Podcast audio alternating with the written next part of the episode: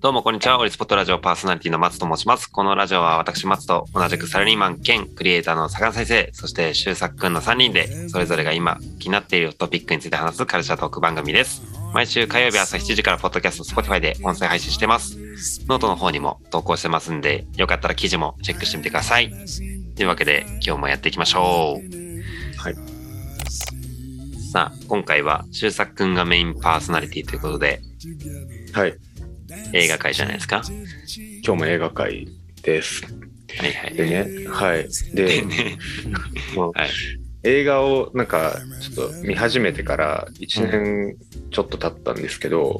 はい。あることに気づきまして、うん。あのね、映画ってめっちゃ多いなと思って。なんかすご、いらしい数ね。 がね。毎年めっちゃ出てるもんね。そうそう。あの、うん気づいちゃったんです。映画ってめっちゃ多いなと思って。うんあーはいはい。で、これ、あの、まあ、映画ちょっと掘ってみたいなとか、ちょっと今暇つぶしてみようと思った時に、うんうん。どうやってこう映画をチョイスしたらいいかみたいうん。な問題があってはいはい。で正直ちょっともう多すぎてわからんという、うんうん。どれから見ていいかわからんみたいうんな状態ってあると思うんですけど、うんうんそうで今回はちょっと選び方の一つとしてね監督で映画を選んでみるっていうのをやってみようのコーナーです。はいはいはい。はい音楽でいう、こう、プロデューサーで探すみたいな、なんかかっこいいそうね感じなんですか。そうだね、まあ、音楽で言うともうアーティストに近いのかなどっちかっていうと。どっちかっていうとそっちか。うん、まあ、プロデューサーも名前的には。一番大事だよね、やっぱ監督は。そうそうそう。でね、この監督、ちょっと話がそれるんですけど、うんあの監督が違うとどう違うのっていう話があって、まあ、そのストーリーとか出てる俳優とかをこう気にす気にしながら見るっていうのは、まあ、まああると思うんだけどその監督の存在を気にしながら見るっていうことがもしかしたらあんまり映画を見ない人からするとあんまりないのかなっていううん。とはい思ってて。はい。そう。今日はちょっとまず、なんか監督とは何っていう話から始めたいんですはいはい。けど、まあそもそも映画って、そのまあ脚本家が脚本書いたり、まあ、配役決める人がいたり、で、決まった俳優が演技する、音響がいる、美術がいる、撮影する人がいる、編集する人がいるって、こう、まあ、いろんな人が、えーいっぱい関わりながら、こう、一本の映画を作っていくっていう作業があるんですけど、うん。それをこう全部まとめるのがまあ監督の仕事なんですよね。おうそうということはその監督が変わるとその脚本とか、えー演者とかも変わるかもしれないしセットとか衣装も変わるし劇中の音音響関係ですね音楽とか、まあ、主題歌とか効果音とかも変わるしはいはい。その、まあ、撮影の部分ですねどこどの絵どういう絵をどこにカメラを置いて撮るかっていうところとかうん。でその撮ったものをどうつなぎ合わせるかっていう編集の部分とかも全部変わってくるということなんですよ。うんなんでやっぱ監督が違うとその監督の色の出た映画になるんですよね。うん。はいはい。そうまあ、さっきその音楽だとプロデューサーアーティストみたいな話だったんですけどなんかまあ例えばその有名な曲のカバー曲とかうん。あるじゃないですか。でああいうのってやっぱり、まあ、オリジナルの曲があってカバーする人がい何人もいてでそのカバーする人によって当然その声も違うし歌い方も違うし使ってる楽器も変わるし BPM とかも違うしなんならなんか歌詞はまあ一緒だけどなんか途中で「おーイエーイ!」とか言ったりとかなんかまあち歌うアーティストによって全然違うものになるんですよね。はいはい。まあ監督もまあそういうそそそういう意味でまあアーティストそれで言うとまあアーティスト的なことになるんですけどはいはい。そうだから、えっとまあ、自分好みの監督をなんか見つけてその監督で掘ってみるっていうのもまあ一個映画の選び方の一つなのかなと思って、えうんー今日はちょっと監督でもう一人紹介しようと思うんですけどはいはい。今回は、えっと、デビッド・フィンチャー監督という、えー監督ですね。はい。デビッド・フィンチャー監督。ドフィンチャーね。監督なんですけ どえ、坂田先生は知ってたちなみに、デビッド・フィンチャそーうで。すね。デビッド・フィンチャー結構有名な監督ですよね。結構ドメジャーな監督で、有名か。知らなかったな。まあ、いわゆる巨匠的な人っすね。ああ そう。ですうねん名作が何本もあるみたいな感うじんうでんす。そうそうーうん。えっ、とね今年で60歳だと思うんだけどはい。本当に今まで長編映画はね11本撮ってて、はいはい。まあ、特徴としてはその11本中7本は、まあ、サスペンスとかクライム映画って呼ばれるようなジャンルなんですよね、クライム映画ってなんだまあ、犯罪を描く映画なんだけどああ、そういうまあ、系要かするにそうなんか、まあ、事件があってそれをなんか追っかけたりとか巻き込まれるみたいな映画、ああ、そっか。クライムってするとか。はい。うんそういうジャンルを得意とする監督なんですけど、はいはいはい。結構ハラハラする感じの作品が多いですよね。そうそうそう。で、このねえ、そう、ハラハラドキドキ系を楽しみたい人、まあ、サスペンスとかで探してる人は、えーデビッド・フィンチャー監督の映画いいんじゃないかなと思って、今日はちょっとね、えうん3本、えー紹介したいと思います。入門編ということで。ー、お願いします。はい、来ましょ1本目、えー95年の映画ですね、セブンという映画になります。はいはい。これは魚先生は見たことある。う。そうですね。これはもう、金字塔ですもんね。うん、そう、もうサスペンス映画の金字と、まあ、サスペンス映画名作とかで調べれば、まあ、必ず出てくる一本ですよね。なるほど。まあ、ストーリーは、なんか、あの、キリスト教の7つの大罪っていう、なんかお話うん。になぞられた連続殺人事件を2人の刑事が追うっていう、まあ、話なんですけど、うん。そうこれがね、まあ、まず僕が好きなのが、あの、役者、役者なんですけど、はいあはーけ刑事ものって結構なんかペアになるみたいな設定結構あるじゃないですか、相棒日本だと相棒とかなんかあるじゃないですか、うんい。はいはい。ベテラン刑事となんか若手刑事みたいなペアみたいなはい。でそうそれで言うと今回そのこのベテラン刑事がモーガン・フリーマンででまあそのちょっと無茶する若手刑事みたいなのがブラッド・ピットというですねうん。ブラピがね、めちゃめちゃかっこいいんじゃないかっこいいなあこ私はれ。ねかっこいいソロのブラしピ、もう最強なんだよね。なんやかんや最強っていうかうんモーガン・フリーマンもやっぱ最強ですから、ショーシャンクの空にのモーガン・フリーマンじゃないですか。 俺もギリ知ってるぞ。激渋の知っているぞはい。なんか最強足せ最強は最強というですね、なるほどね。ことなんですよ。こうもうラストのね、ブラピの演技がすごい、まあ、うんもう、そ有う。名なんですけど、あ、そうなんだ。なんとも言えないあの、なんですか演技表情みたいなのが、結構有名なシーンがありますね。うんうん。まあ、触れ込みとしてはその、まあ、ラストの展開うん。が衝撃的だみたいな触れ込みうんが結構あるんですけど、まあ、そういう展開、まあ、脚本的にもすごく面白いし、まあ、その、すごい暗い映画なんですよね、これは結構、もうずっと。ああ、 そうなんだ。画面がだって結構ずっと暗いからね。そう画面も暗いし話も暗いしっていううそうんうん。いう感じなんだけどそれも結構フィンチャーの映画の特徴の一つというかまあ暗いんですよフィンチャー映画って結構はいはい。そう陰鬱としたうんなんかずーっとこう不気味な時間が流れるみたいな感じでうん。それもやっぱねこのサスペンスには結構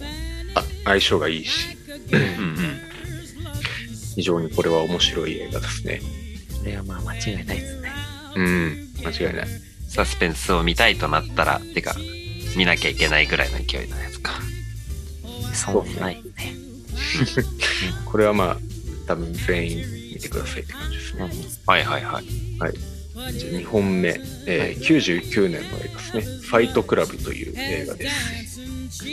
これも、はい。超名作ですね。あこれも、似てますね。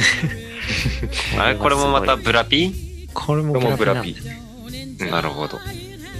結構なんかその監督と俳優のマッチングって結構なんかね、あるんだよね、そういう。うん。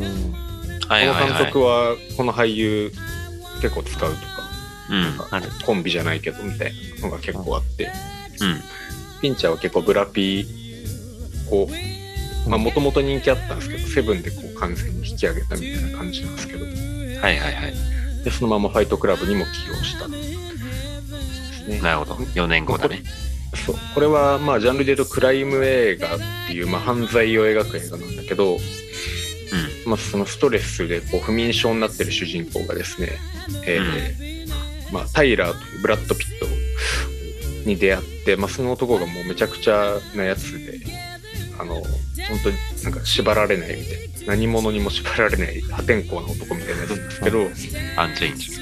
ンジ。アンチェインがいてでブラックペンタゴンからあの抜け出す話なんです アンチェンジはめちゃめちゃ。まあ、ちの冗談でこの、えーブラッド・ピットと出会ってですねなんかこう誰でも殴り合いのできるファイトクラブというものを運営し始めるっていうところから始まるストーリーがあるんですけどねああ、なるほど。地下格闘か会会会場みたいなのを作るんですそうそうなんかまあそのストレスを抱えた男たちが夜な夜なこう地下に集まって殴り合うみたいなのをやりだすっていうまあおーそうここの映画はねもうめちゃくちゃこういろんなところに影響を与えていて本当に熱狂的なファンがいる、えー映画の一つかなって思いますけどうん。なんかまあいろんな考察とかあったりね結構あの深いというかなんだろう、まあ、皮肉的なこう、うん、投げかけみたいなのがある映画でうん。ラストシーンとかはね、特にそういう結末を迎えるんですけど、そうそうこれもね、めちゃくちゃおすすめ最近、あの、なんか中国でこの映画があのうん配信開始されたんですけど、はいはいはい結末がちょっと、えっと、まあ、中国的に良くないというのを判断されて、はい。あの、本来の結末とは真逆の結末に今日、こう脚本が書き換えられたっていうのがちょっと話題になってたんですけど、そんなことあんだ。中国版ではこれ最後ビルの上であの警察に捕まるんですよ そうなんだで精神病院に入れられてへえその後無事退院しましたっていうテロップで終わるっていうねえなんかまあ要するに尻すぼみみたいな感じそう体制に屈してしまうっていうなるほどその本来とは真逆の結末を迎える規制がかかっちゃったっていう映画なんです本ね。当はねもう全部ぶっ壊すっていううん、終わりそうまあその社会とか体制をぶち壊していくっていう映画なんで。う。そうんいうなんかねパンクな気持ちがある時に見るとねすぐパン化されちゃうよこれうんあーあー、惹かれるな、 これ。これは、うんいいんじゃないますかその反体制的な心がある人いや、まあまあまあ。はい。まあその物質主義とかね、資本主義ファックみたいな映画なんで、そうだねはいはいはいはい。いいね。なんか、気持ちよさそうだな。気持ちいいね、これは。これはいいですねうん。了解です。メモしておきます。じゃあラスト。うん。はい、ラスト3作目、えーはい2011年の映画、ドラゴンタトゥーの女です。おー割と最近じゃん。最近ってことでもないか。2011言だうてからもう10年前。 10年前だ。うんはいはい。これはね、えっと、スウェーデンのあの大人気小説、ミレニアムっていう小説を原作にしたミステリーサスペンス映画、えーなんですけど、はい。まあ、そのスウェーデンが舞台で、えーまあ、あるスウェーデンの名家ですよねの一族の40年前に失踪した女の子を探すっていうのを、えー話なんですけどうん。これもねすごいフィンチャーの特徴的な感じなんですけどこのスリルのつけ方っていうかスリルの高め方みたいなのがあってなんかねこう見てる人も主人公もあの全然知らぬ間にどんどんどんどん危険なところに実は行っていてもうきなんかあるきっかけでうわ今やばい状況じゃんっていうとこから一気にこうグワッて緊張を高めるみたいな演出があの結構あるんですけどフィンチャーは。うん。この映画もねそれがすごいあの味わえる感えー、そう主人公と観客が同時にこうハッて気づいてやばいやばいやばいってなるみたいななるほど。で後半結構畳みかけてくる感じ。うんなんかねそう気づいた時にはみたいなああ、そういうことか。そうあー007の人だよね。そうダニエル・クレイグが主演でうんうん最近までだそう007のジェームズ・ボンドやってた人ですねでこのリズベットっていう、はいあの役があるんですけど、うんまあ、そのダニエル・クレイグの相棒的なうん役の女性なんですけどこのルーニー・マーラっていう役者がいるんですけどこれがもうめちゃくちゃかっこよくて、うんうんまあこの人がドラゴンタキューの女なんですけどあーはいはいはい主人公みたいな感じ。そうそうビジュアルもめっちゃパンクな感じでうんピアスチャラチャラでみたいないいねクソかっこいいですよね、似合いそうだもんな確か僕がレッド・ゼッペリンだから、ゼにゼッペリンさんですかッペリン主題歌だったんです。見てなかったな。うん、でもぜひあのサスペンス好きな人ははいはいは見てみてください面白いですいやっぱサスペンスはなんかあれですか非日常が味わえる楽しさなんですかサスペンスをほとんど見たことがない僕からするとちょっと疑問なんですけどああそうだね、まあ、その緊張スリルだよねやっぱりサスペうんンスはハラハラ感を楽しむやつかなるほら、どねホラーみたいなもんかな。あれうんそうそうそうホラーとかさあんま苦手で見ないけどサスペンスとかなんかちょっと単純に怖いだけじゃないなんか物語の面白さがあるのかなとか思いつつ、うん、そうなんか当分か然ったみたいな感じの。そうそう当然あるしやっぱりなんか2時間っていうまあその時間のの制約の中で結構収まりがうんいいなって思ってサスペンスははいはい結構展開詰めたら結構テンポよく進んでってうんで2時間終わるみたいな結構なんかそこが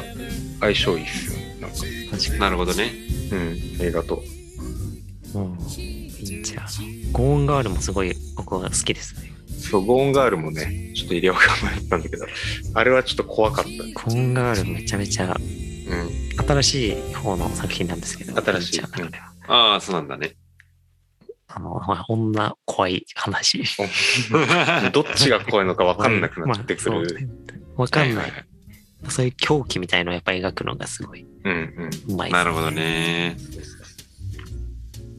まあ、今のがね、一応フィンチャーおすすめ3作品なんですけど、はい一応サスペンス以外にもね、あの、ベンジャミン・バトン、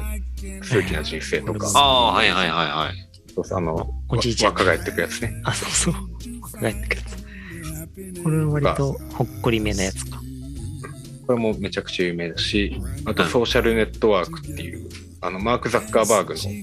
のお電気映画ですね。Facebook を作った人うんうんの電気映画とかも、これも結構いろんな賞を取ってて、すごい面白かったし。うん。